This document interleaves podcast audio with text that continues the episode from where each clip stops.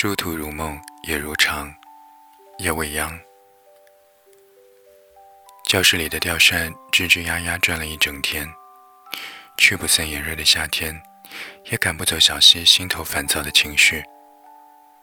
他转过头，悄悄看了一眼那个穿白 T 恤的男生，他正手舞足蹈地与人讲昨天看的功夫片，余光不知怎么的就瞥到了小溪，顿时两眼。光芒大放，登徒子一般朝小溪挤眉弄眼。小溪急忙把头转过去，手拿着书，不自觉地咬了咬牙。在这见不得光的年纪，男生是他的初恋。男生爱现，夫人就讲小溪是自己的女朋友，还把他们俩拉手的细节讲给别人听。他挤在人群中央，完全不顾及别人的感觉，掏豆子一般的撒狗粮，很讨嫌。我再也不要见你了，小西红着脸，很生气地对他说。初恋在那里嬉皮笑脸，小西伸手就打他的手背，一巴掌拍在他的肩膀上，磕到了骨头，疼得他龇牙咧嘴。他就过来揉他的手，低着头，动作很轻。生怕把他弄疼了。无论他有多大的嘴巴，多让他生气，但他认真的样子很值得被原谅。小溪一边生气，一边心里暖暖的，于是只好说：“你很怪。”他头也不抬，张口就来：“是啊，怪想你的。”他就是这么讨嫌，一边不正经，一边还深情。他在心里对他说：“你可不可以替我想一想？”可他是个薄脸皮的小孩，不爱对别人提要求。尽管昨天放学的时候，老师和他谈了心。不被祝福的感情，毕业以后自然就散了。后来，小溪不想提初恋的名字，但脑海里他的大嗓门却挥之不去。在他的印象中，某天回过头时，洒落下来的阳光正好照在他的牙齿上，明晃晃的，白的刺眼。大概是心里有疙瘩，后来太能说的男生总是落不进小溪的法眼，但他没有意识到，那些沉默的男生需要他自己主动一点。大学四年，两个人磨磨蹭蹭，连小溪的室友都替他们俩着急。男生戴黑框眼镜，笑起来脸上有两个酒窝，就是少了一根筋。有多喜欢小溪，他自己心里有数，但嘴上有一扇关得极牢的大门。也许是年轻吧，所以时间充足，还可以把感情放在小锅里慢慢的炖。他们一起上上自习，他替他打打水，有时候给他送一点爱心早餐。反正日子也就这样一天一天的过去了。多遗憾，他毕业的时候只知道哭，弄得小溪很尴尬。该哭的人是他呀，怎么反过来了？他心软，但不知道为什么，那一刻他竟然像是一个看客。一颗本该柔软的心，等着等着，就成了化石。四年啊，他暗地里。拒绝了好多人，他为什么不开口呢？他只是希望那个男生能够勇敢一点，未来还有很多的磨难，这样任思力会在职场上被压得灰头土脸的。他不求大富大贵，但至少另一半得是一个对自己有信心的人。三年以后，同学相聚，男生说很想他。小溪笑了笑，只是礼貌。他有点心酸，也有点释怀。他应该吃了很多亏，懂了很多事儿，越来越接近他想象中的样子。但她的男朋友春山刚给她发了微信，要她少喝点酒，还问她需不需要接。她和闺蜜说起这一段的感情，闺蜜问：“那个男生叫啥？”他想了想，摇了摇头。他记得他的名字，但他喜欢隐身，那就让他隐身吧。所以他就说：“我不记得了。”毕业以后，他出去旅游，他用为数不多的钱跑了好多城市。他租了一条船，在无风的夜里，他扔了船桨，兀自躺在上面。满天星光洒下来，他在船上如清梦。那夜的月色极美，周遭万籁俱寂，小船摇摇晃晃，一夜很快就过去了。等小溪醒来，已然临近中午。那天无风也无浪，天色阴沉，湖边。到处都是人，而他在湖心飘摇。他以手为桨，想回到岸边，但却无济于事。他朝岸边呼喊，可所有人都在忙碌，没有人理会他。一开始他也不觉得有什么，只觉得等一等就好了。可有些事，形同温水煮青蛙。他可以在这里过放空的生活，如果他不饿的话。小溪的胃在打鼓，咚咚咚。大白天的，他却看到了星星。他手脚无力，浑身酸软。平时减肥，他都没觉得有这么的难熬。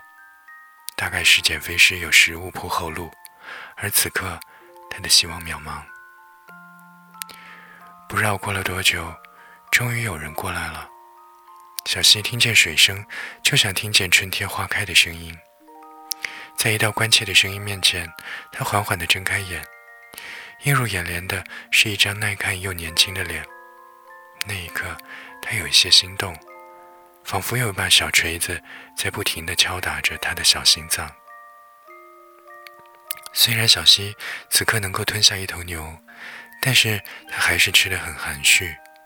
他望着那个男生，还有男生旁边和他有点夫妻相的女生，很不客气的。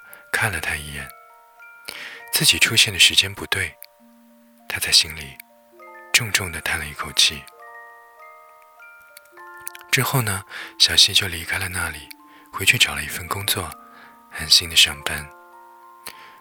小西不知道的是，那个女生其实是男生的妹妹，她一点儿也不希望自己的嫂子是这么一个冒失的女孩，所以及时的掐断了一切可能出现的小火苗。也没觉得日子怎么过去，他就成了别人口中那个老大不小的人。每到长假，就是小西疯狂随份子钱的时刻。这对他没什么影响，但对他父母的影响挺大的。年少时棒打鸳鸯，现在却巴不得他变一个男朋友出来。他相了几场亲，都不尽如人意，可上天还是厚待他的。附近的人赐了她一个男朋友，男朋友叫春山，看起来很上进的样子。两人聚少离多，因为他总在外面跑。反正小西也习惯了一个人生活，所以没关系。这恋爱似水，平平淡淡，小西也不想再挑挑拣拣了。他把总结的那些恋爱军规，通通丢到一旁，只想和他。